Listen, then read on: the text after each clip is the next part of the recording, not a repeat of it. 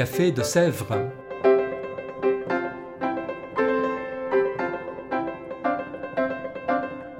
Au Café de Sèvres, on discute philosophie et théologie.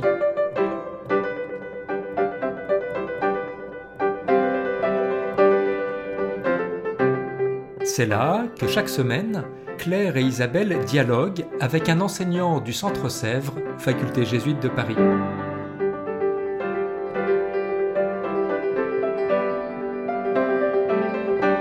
L'émission d'aujourd'hui est animée par Isabelle de la Garandrie.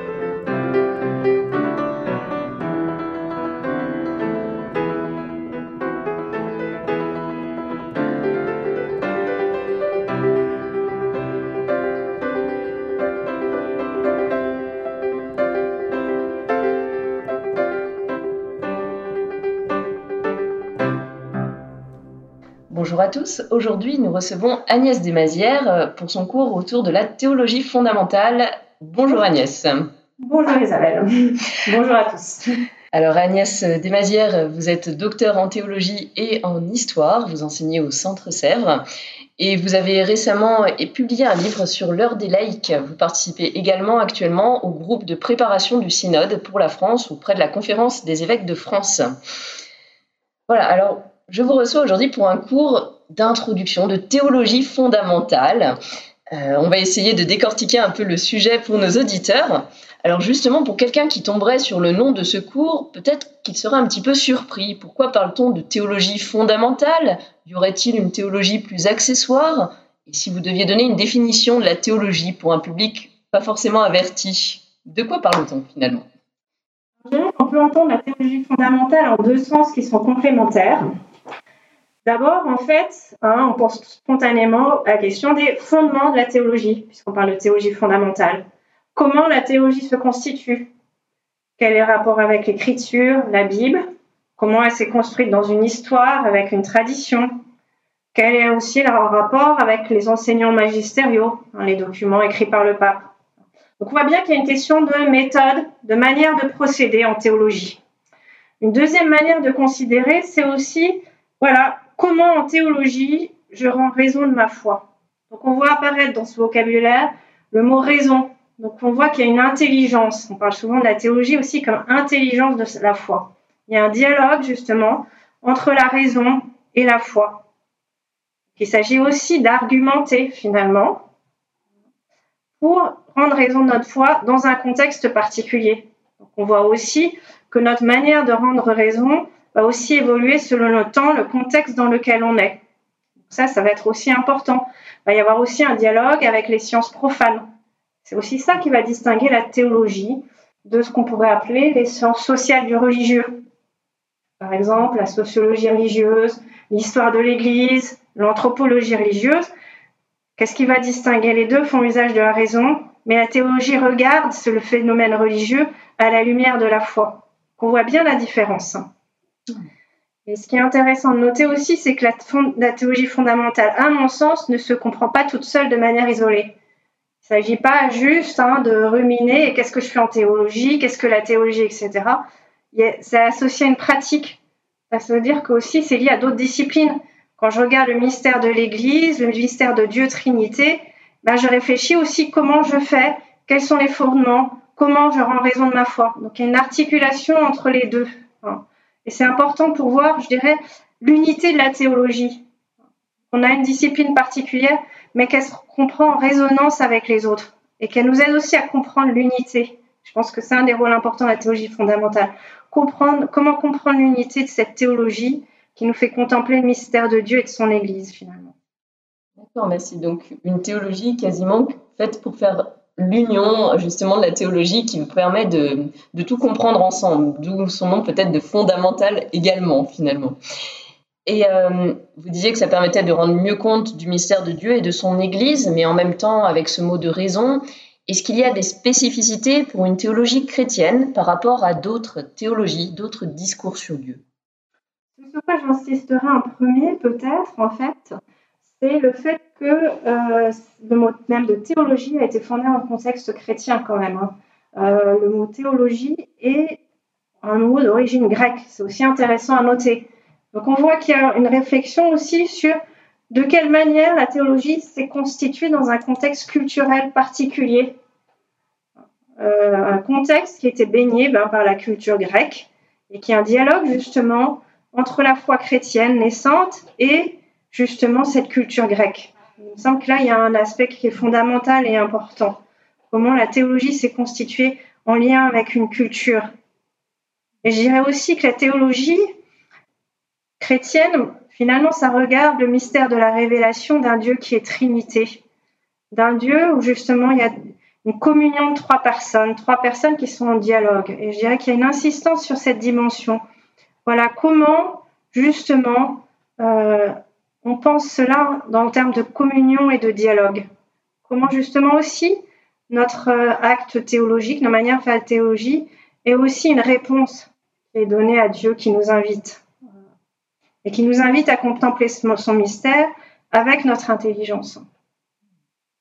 Vraiment à penser en dialogue finalement avec les cultures, avec notre culture euh, chrétienne et en dialogue avec la grecque et, euh, et la théologie chrétienne aussi pour, euh, pour vraiment euh, nous avancer dans, dans, notre foi en réponse à, ce Dieu Trinité.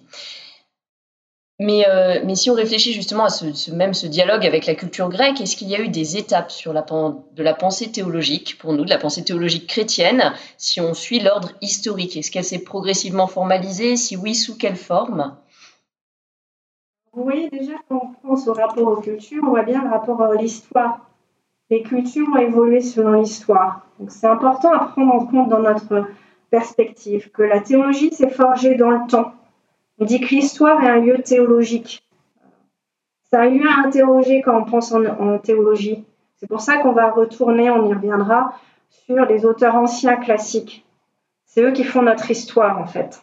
Et on en est tributaire. On parle bien de l'Église comme un peuple de Dieu qui s'est construit dans une histoire. On voit bien que les peuples, ça se construit dans une histoire une histoire longue. C'est pour ça qu'on revient à la culture grecque, à la culture latine.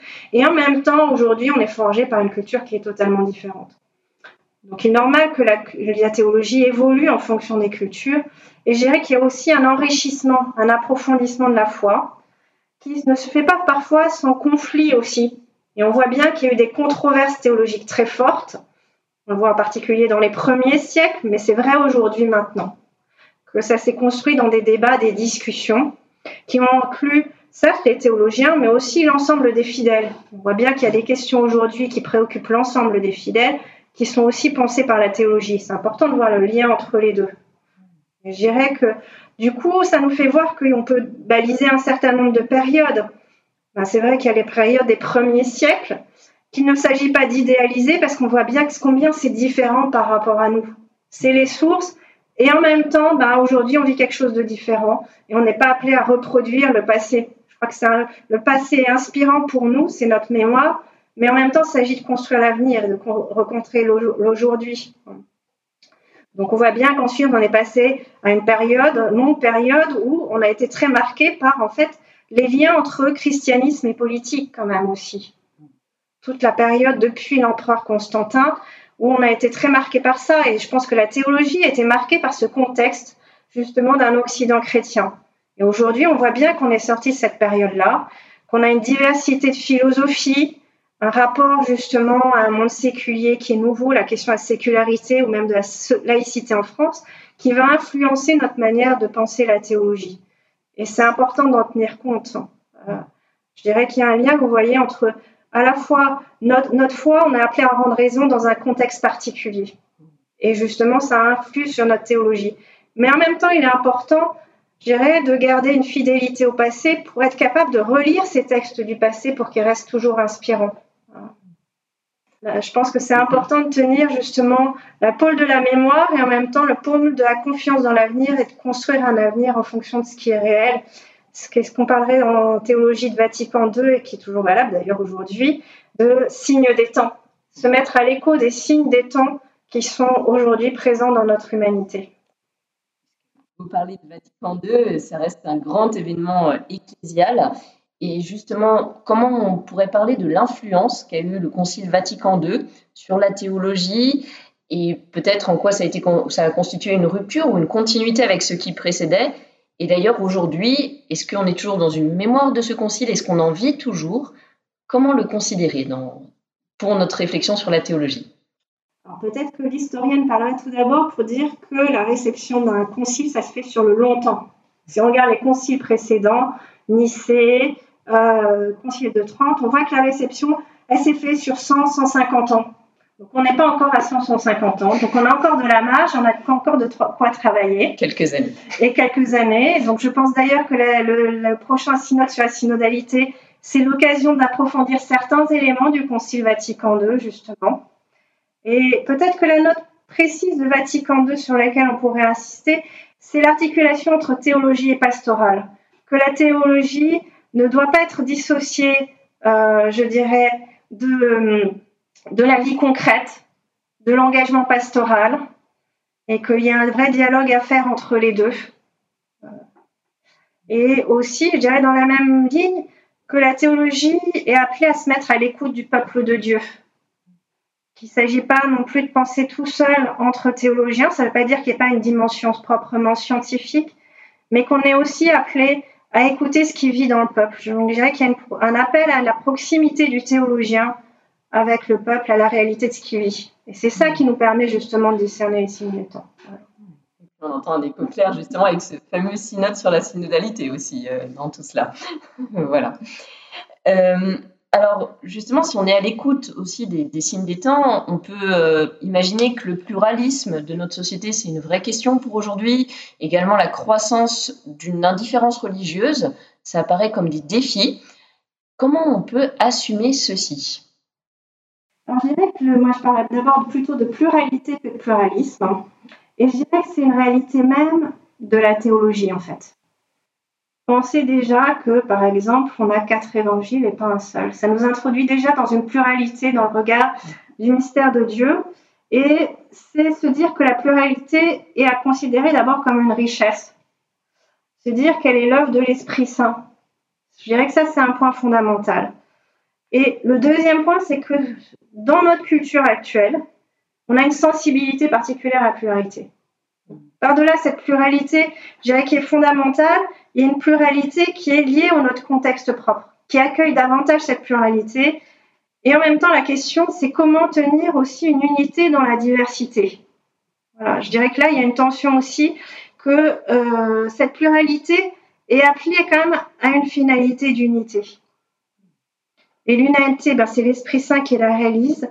Et l'unité, elle se réalise aussi dans la foi. On une foi commune. Et je dirais qu'un élément significatif pour moi, c'est la confession du credo chaque dimanche. Et je dirais que c'est aussi ça qui crée l'unité, en fait. Cette confession de foi commune, partagée, qu'on va exprimer de manière différente selon euh, nos contextes théologiques, les traditions spirituelles, on voit bien aussi qu'un dominicain, un jésuite ou un franciscain ne pratique pas la théologie de la même manière. Donc je pense, et donc ça nous indique ça aussi que c'est pas neuf cette pluralité finalement, qu'il y a quelque chose de, constitutif et qui est intéressant. Et sans doute que la théologie fondamentale justement a réfléchi à cette unité dans la diversité.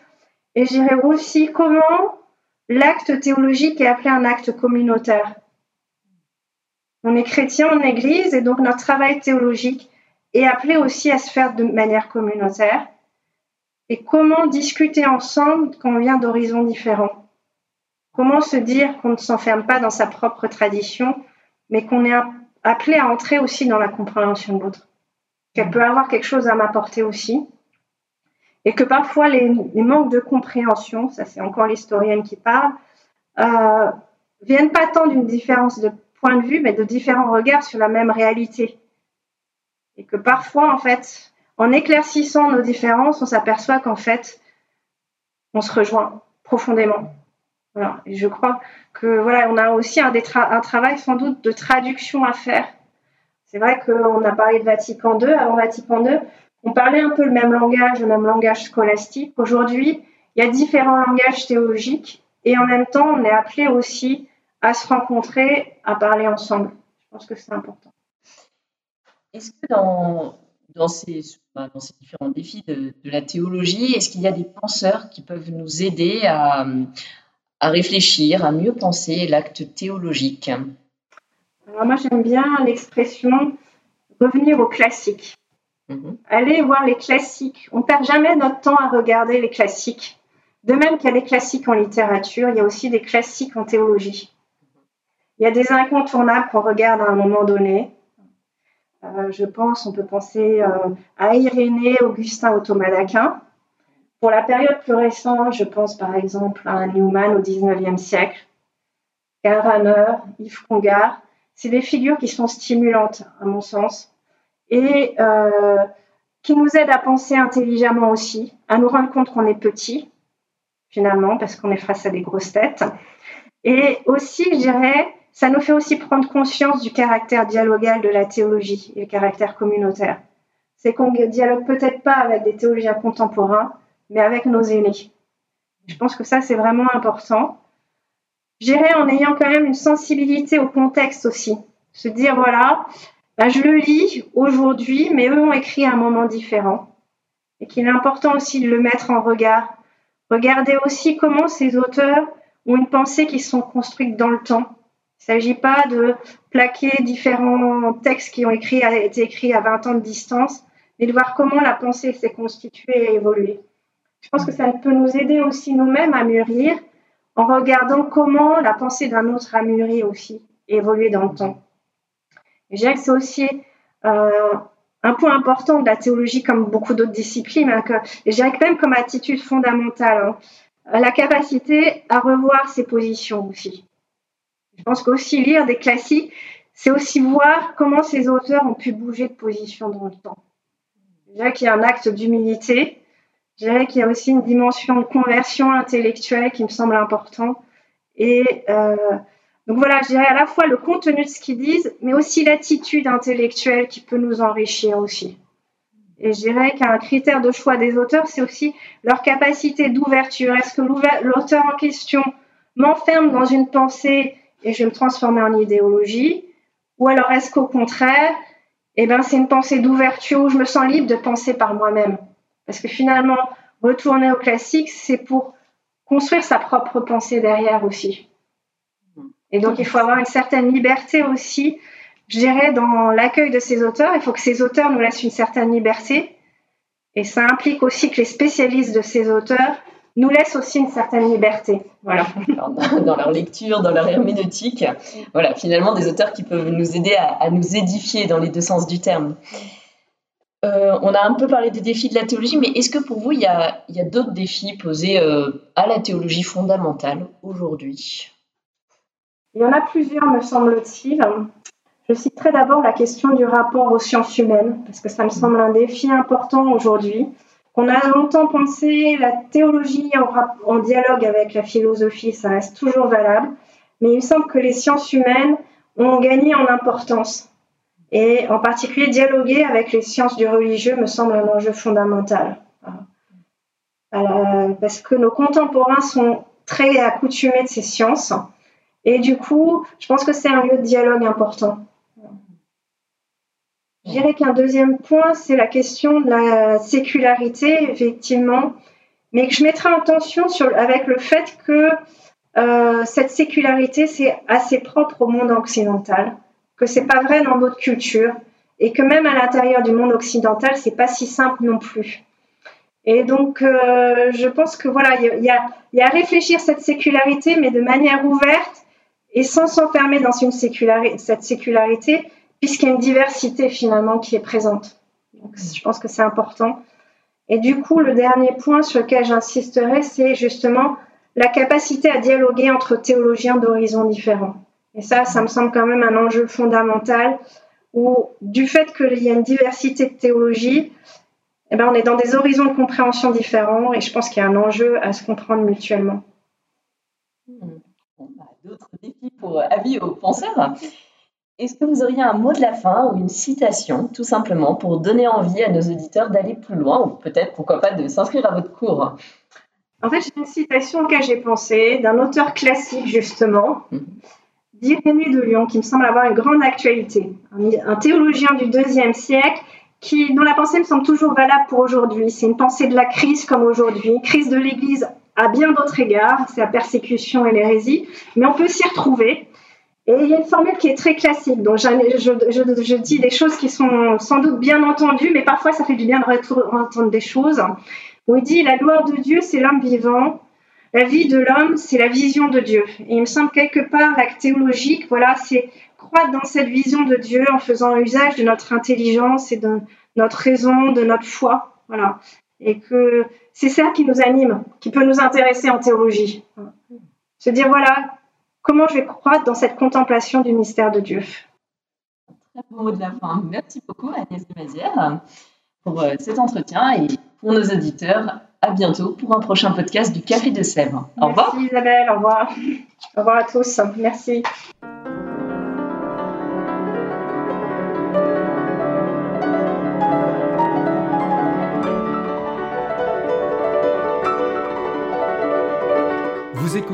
Café de Sèvres, le podcast du Centre Sèvres, Faculté jésuite de Paris, en partenariat avec RCF.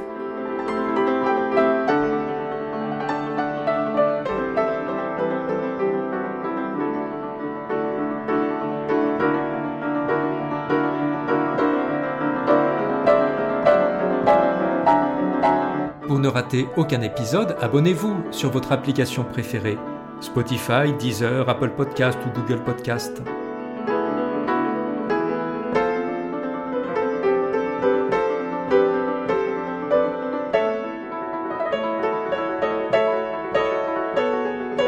Et sur notre site internet www.centresèvres.com, découvrez l'ensemble de nos cours et conférences en philosophie et théologie. À bientôt!